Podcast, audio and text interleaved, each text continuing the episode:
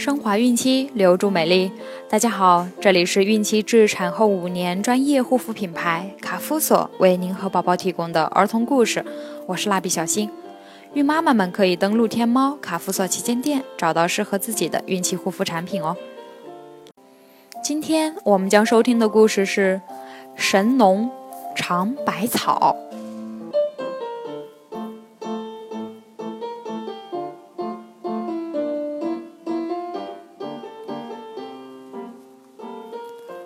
炎帝来到人间，使人们过上了丰衣足食的好日子。人们感念炎帝的功德，尊称他为神农。人类虽然不再为食物发愁，但是经常遭受疾病的折磨。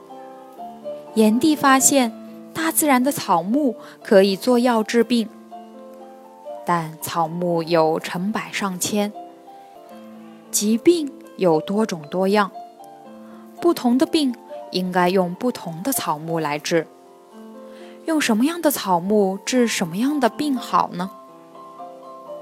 炎帝决定亲自品尝试验。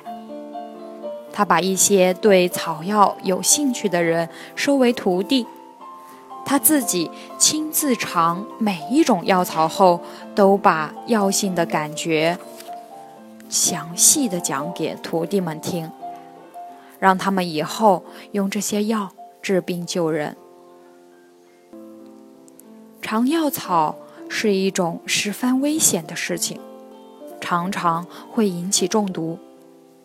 神农曾经一天里中毒七十多次，徒弟们都着急的劝他不要再尝了，但他仍然坚持着。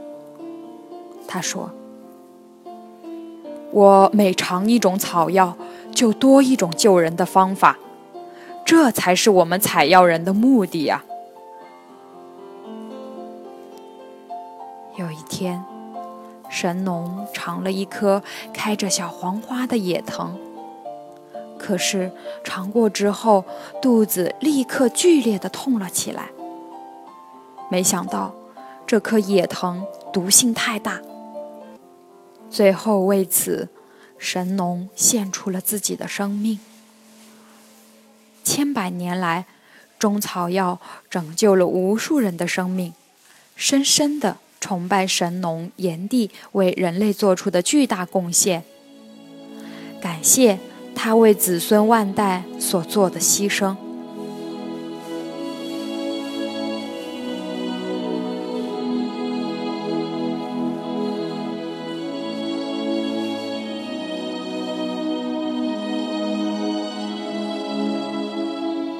小朋友们，神农最后是怎么死的？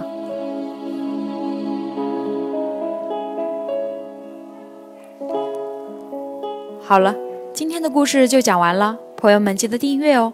卡夫所提供最丰富、最全面的孕期及育儿相关知识资讯。天然养肤，美源于心，让美丽伴随您的孕期，期待您的关注。蜡笔小新祝您生活愉快，明天再见。